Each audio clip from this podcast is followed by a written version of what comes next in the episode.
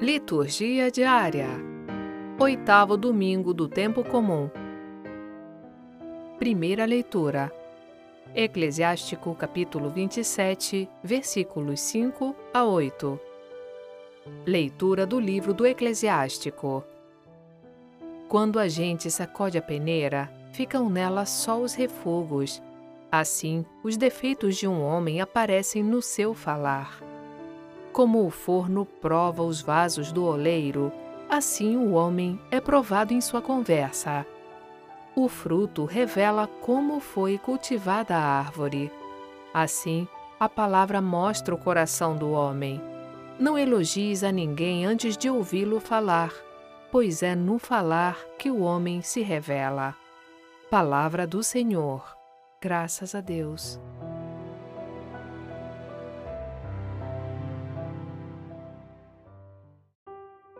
Salmo Responsorial 91 Como é bom agradecermos ao Senhor!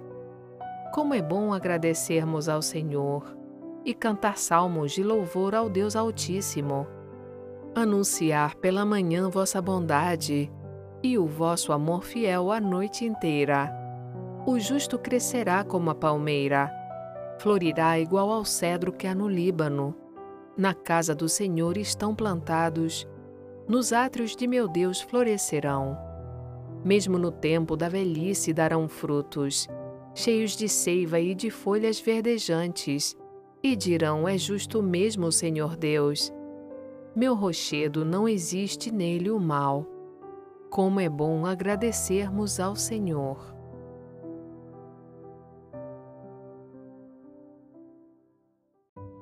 Segunda leitura. Primeira de Coríntios, capítulo 15, versículos 54 a 58. Leitura da primeira carta de São Paulo aos Coríntios.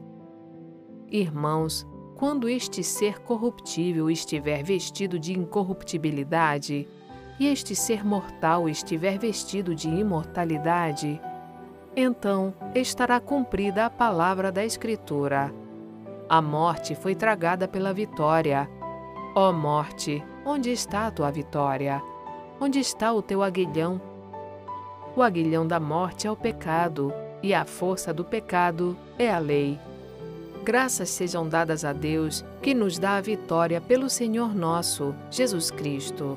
Portanto, meus amados irmãos, sede firmes e inabaláveis, empenhando-vos cada vez mais na obra do Senhor certos de que vossas fadigas não são em vão no Senhor. Palavra do Senhor. Graças a Deus.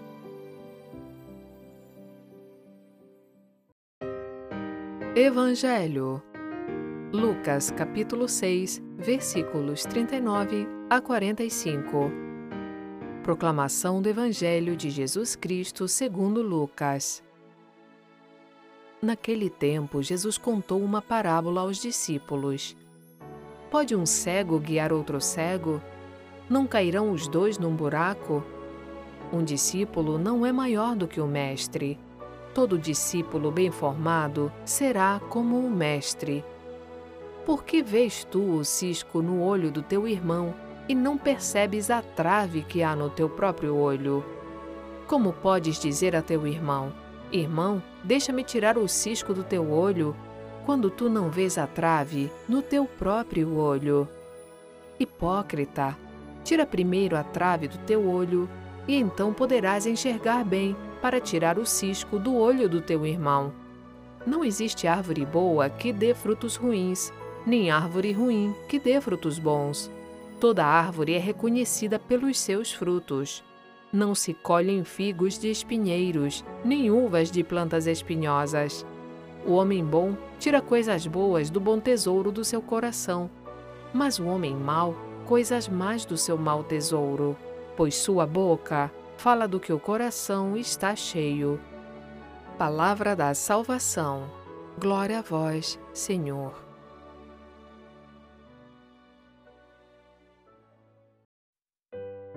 Nossa musiquinha tradicional, avisando que o Antônio Santoro já está aqui para começar mais um Conversando sobre a Palavra.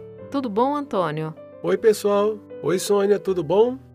Hoje, a gente tem uma temática bem interessante para refletir: a diferença entre o interior e o exterior do ser humano, a ilusão da imagem e da aparência, através das quais muita gente faz juízo de valor em relação ao seu irmão.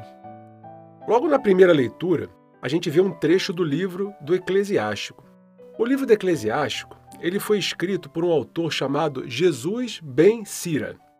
E por isso, por muitas vezes a gente vai encontrar uma referência a ele como livro de Ben Sira ou até mesmo livro de Sirac, mas ele é mais conhecido como livro do Eclesiástico. Esse livro ele foi escrito mais ou menos por volta do século II a.C., numa época em que os costumes do mundo grego ganhavam muita força e acabavam por disputar espaço com os costumes tradicionais do povo hebreu. E isso levou ao definhamento né, das tradições, o que vem a ser combatido pelo autor do livro. Esse autor ele tenta fazer um resgate de todos os valores tradicionais do povo. E ele escreve um livro que tenta resumir a sabedoria, a cultura e os valores de Israel, mostrando que a Torá, é Torá o nome, né, que pelo qual é conhecida a Sagrada Escritura pelo povo judeu. Então ele quer mostrar que a Torá permanece viva, como verdadeira revelação da sabedoria de Deus. E no trecho particular de hoje, o autor ele usa três exemplos de como determinada situação tem a sua verdadeira explicação, a sua verdadeira revelação através da atuação de um fator externo, sem o qual o verdadeiro reconhecimento ficaria comprometido. Vocês querem ver? Vamos lá. Primeiro, ele usa a imagem da peneira, que ao ser sacudida retém dentro dela os objetos maiores, separando dos menores que caem, pois não podem passar, né, os maiores não podem passar pelos pequenos furinhos da peneira. Então, no olhar inicial, para quem olha, a separação não é nítida, pois todo o conjunto está misturado. Mas só quando a peneira é agitada, é sacudida, é que ocorre essa separação. Depois, a gente tem a imagem do oleiro, que prova a qualidade do vaso colocando o vaso no forno. O vaso, gente, dentro do forno, ele passa por uma temperatura altíssima. E isso faz com que alguns dos vasos que são de qualidade inferior trinquem. E isso acaba mostrando a diferença entre os diversos vasos. A qualidade entre eles se mostra dentro do forno. Fora do forno, pode ser o vaso mais bonito, mas quando ele é colocado no forno, ele pode trincar. Então o oleiro só descobre quais são realmente os bons vasos pela prova do forno. E por último, a gente vê a diferença de qualidade entre os diversos tipos de solos, diversos tipos de terra onde são plantadas as frutas. E a gente vê justamente pelo resultado da diferença do sabor entre elas. As terras melhores certamente produzem frutos mais gostosos, mais saborosos, mais doces. E qual a semelhança entre todos esses três exemplos? A semelhança é que a verdade que se quer extrair em todas as situações que são exemplificadas pelo autor ela está sempre condicionada, está sempre oculta e vai ser revelada através da atuação de um outro fator. Ela não é aparente. Você não consegue fazer um julgamento sem analisar o que aconteceu antes. Você não consegue tirar uma conclusão definitiva num primeiro olhar.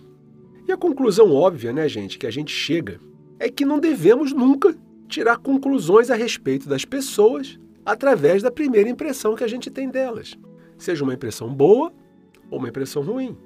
Somente através da convivência e principalmente da escuta do que o irmão tem a nos dizer é que a gente pode ter uma avaliação pouco mais segura a respeito dele. E vejam bem, pessoal, quando eu falo escuta, eu não estou me referindo a algo exclusivo dos nossos ouvidos.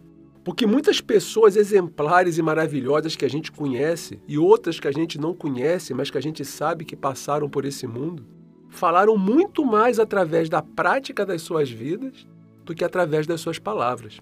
E aí, cabe a nós um recolhimento, um pouquinho, para a gente poder pensar.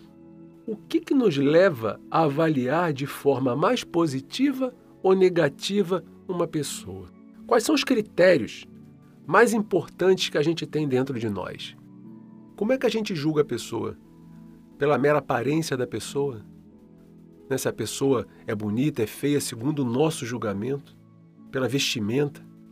A pessoa se veste bem, a pessoa se veste mal. Então, se ela se veste mal, ela merece menos a minha atenção. Se ela se veste bem, ela merece mais a minha atenção.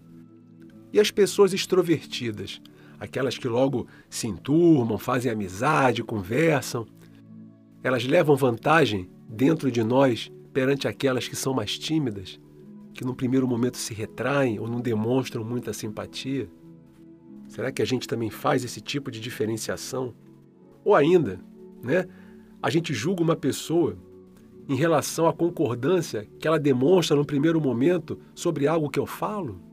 Ah, ela se mostra entusiasmada com algo que eu falei, então essa pessoa é legal. Se ela discorda de mim ou fica quieta, então essa aí eu já não, não tem tanta atratividade no primeiro momento. Gente, a gente tem que ter muito cuidado com isso. A gente tem que ser convencido é pela pessoa verdadeira. A gente só vai conhecer a pessoa verdadeira quando a gente conviver com a pessoa. Quando a gente estiver ao lado da pessoa e, como diz na leitura, quando a gente ouvir a pessoa. E ouvir a pessoa não é só ouvir com os ouvidos. Ouvir a pessoa é conhecer profundamente a pessoa. E pessoal, mesmo assim, a gente ainda vai ter uma vaga ideia. Só quem conhece a fundo a pessoa é Deus. O tempo todo ainda nós vamos ser limitados para julgar o nosso irmão. É muito difícil a gente omitir uma opinião, muito mais ainda uma opinião rápida a respeito de alguém. É necessário a gente ter, primeiro, paciência, conhecimento e, mesmo assim, nosso julgamento sempre vai ser imperfeito. Na segunda leitura, a gente continua ainda a refletir sobre o tema da ressurreição, né, que a gente já vem olhando há algumas semanas e que Paulo ele apresenta na primeira carta aos Coríntios. No final desse ensinamento de Paulo aos Coríntios, a gente vê a conclusão do raciocínio de Paulo quando ele enfrenta os gregos em relação à visão que eles tinham sobre a ressurreição, porque eles diziam que o corpo mortal e pecaminoso era incompatível com a alma destinada ao mundo ideal. Era algo de difícil aceitação eles aceitarem que as pessoas ressuscitavam, que Cristo ressuscitou. Como é que aquele corpo mortal ressuscitou? Então, era uma compreensão muito difícil. É, a compreensão da cultura judaica, quando se confrontava com a cultura grega, gerava esse tipo de conflito. E Paulo, para finalizar, ele diz que não é importante o como da ressurreição, né? o que aconteceu exatamente. Mas o que é importante é a ressurreição em si. E a ressurreição em si é um fato que o próprio Paulo testemunha. E ele assegura como verdadeiro. E sobre esse fato ele coloca toda a pregação dele. Tanto é que ele já menciona né, que se Cristo não ressuscitou, inútil é a nossa fé, porque a gente estaria dedicando a nossa vida e colocando a nossa confiança em algo falso e mentiroso. Para a filosofia dos gregos, essa vida, a vida nesse mundo, ela pouco importava, porque ela era sinônimo de sofrimento e de prisão da alma. O que importava era a vida do mundo ideal. Mas para o cristão, a vida plena ela já se inicia na própria vida, porque é aqui que a gente começa a trilhar o caminho indicado por Jesus, o caminho que leva à vida. E sobre esse aspecto, a gente tem que viver constantemente sobre os ensinamentos de Cristo, já nesse mundo. E aqui eu vou citar um trechinho do Concílio do Vaticano II que fala exatamente sobre esse ponto. A Igreja ensina que a importância das tarefas terrenas não é diminuída pela esperança escatológica, ou seja, pela esperança do final dos tempos, mas que esta, antes, reforça com novos motivos a sua execução. Ou seja, a esperança da vida eterna reforça a execução dos ensinamentos de Cristo já nessa vida, porque é através deles, através do caminho que Jesus nos deu, que nós vamos um dia conseguir chegar à vida eterna. E chegamos ao Evangelho. No Evangelho, a gente volta novamente para a questão do julgamento pelas aparências, só que dessa vez somado a uma falsa imagem que muitas vezes nós temos de nós mesmos. É mais grave ainda. O evangelho de hoje, pessoal, ele é a continuação também do sermão que a gente já vem acompanhando há algum tempo, que Mateus chama de sermão da montanha e Lucas chama de sermão da planície. Segundo esse texto de Lucas, O verdadeiro mestre, ele é aquele que as pessoas devem seguir. Mas esse mestre, ele sempre vai ser um discípulo de Cristo, que é o verdadeiro mestre. Quando alguém chega perto de nós com as suas próprias propostas, que não seguem os ensinamentos dados por Jesus, provavelmente a intenção, ou melhor, o resultado disso, vai ser a desorientação dos irmãos. É o exemplo que o evangelista dá de um cego guiando outro cego. Pois ao invés dele aproximar o seu irmão do caminho de Cristo, ele afasta o irmão do caminho de Cristo. E o evangelista diz né, que isso provavelmente vai fazer com que ambos caiam dentro de um buraco. Um segundo aspecto do evangelho também diz respeito ao modo como nós julgamos os nossos irmãos. Em muitas comunidades, a gente percebe que tem pessoas, são aquelas pessoas que acham que o seu trabalho, que a sua função é mais importante do que a função do outro irmão. São aquelas pessoas que sempre têm razão, são aquelas pessoas que não aceitam crítica, são pessoas que elas são exigentes, né? Elas são muito exigentes com os outros. Elas são incapazes de se analisarem com os próprios critérios que elas analisam os outros. E aí, gente, não tem como a gente não usar uma palavra feia, mas que é a palavra que reflete esse tipo de atitude, que é a hipocrisia.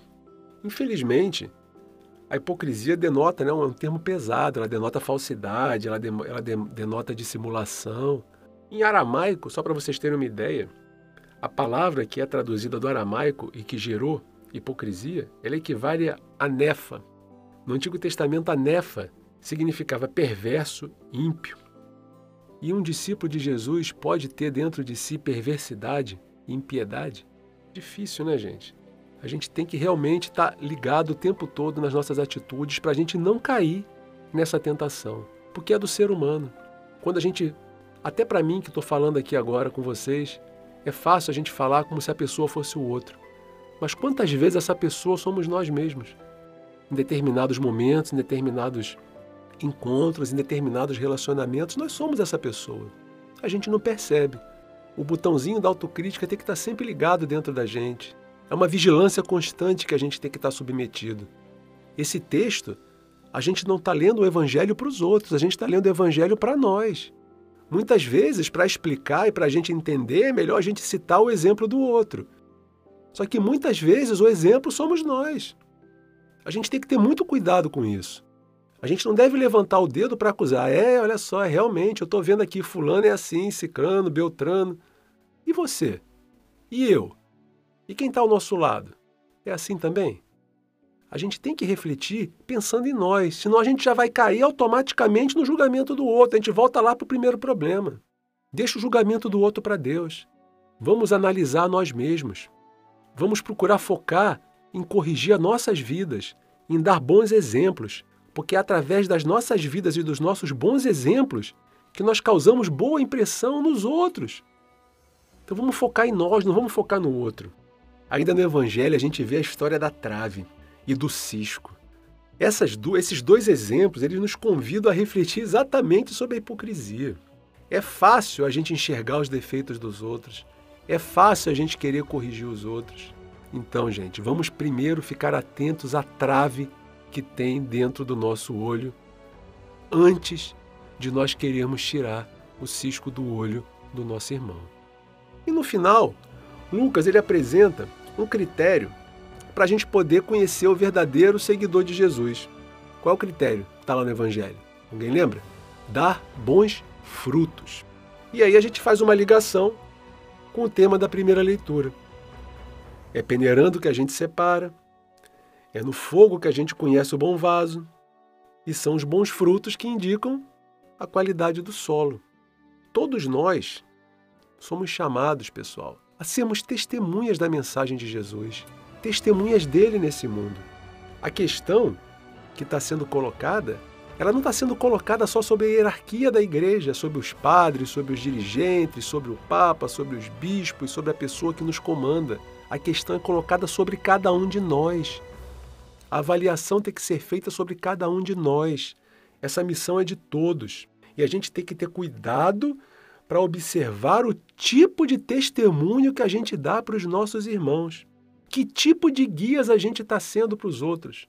A gente está sendo reflexo da luz de Cristo ou a gente está sendo guia cego, que vai levar o irmão para o buraco e cair lá dentro junto com ele? Pensemos nisso. Outra coisa, a gente muitas vezes, quando fala, a gente tende a amenizar e a suavizar os discursos de Jesus para a gente poder estar tá bem com o outro, para a gente poder estar tá bem com a gente mesmo, ou para a gente poder facilitar a nossa própria vida. Isso é uma tentação que persegue a gente o tempo todo. Mas isso é perigoso, porque a gente também se torna um guia cego. A gente passa a não ensinar o que Jesus ensinou, a gente passa a ensinar o que a gente acha. E pior, tem gente que ainda atribui a Jesus coisas que ele nem disse, exigências que ele não fez, e começa a dar uma interpretação toda deturpada do Evangelho. E isso constitui, gente, muitas vezes a base de grandes erros históricos que a humanidade cometeu em nome de Deus, em nome de Jesus. Talvez não reflita na tua atitude do dia a dia naquele dia, mas aquela mesma atitude repetida por muitas pessoas às vezes acaba criando uma verdade numa comunidade que não reflete a verdade de Cristo. Então que a gente também não interprete e não suavize as palavras de Jesus. Que a gente tente ser o mais fiel possível à sua mensagem para que a gente possa ser um guia, um guia verdadeiro que reflita a luz de Cristo, um farol que possa refletir a luz de Deus, e não um guia cego que age por conta própria e leva os irmãos para o buraco. Pessoal, essa é a mensagem. Fiquem com Deus, reflitam, analisem suas vidas, para que a gente possa o tempo todo estar tá com aquele botãozinho da autocrítica e da autovigilância ligada. Não a vigilância do irmão, mas a nossa própria. Um abraço, fiquem com Deus e até a próxima semana. Obrigada, Antônio. Gostaria de convidar você a escutar a liturgia diária todos os dias em nosso site voxcatolica.com.br ou então no Spotify ou no Google Podcast. Eu faço as leituras diárias, qualquer horário bem cedinho que você consultar, a leitura já está lá. E aos domingos a gente disponibiliza no YouTube uns comentários do Antônio Santoro. Uma boa semana para você e Deus abençoe a todos.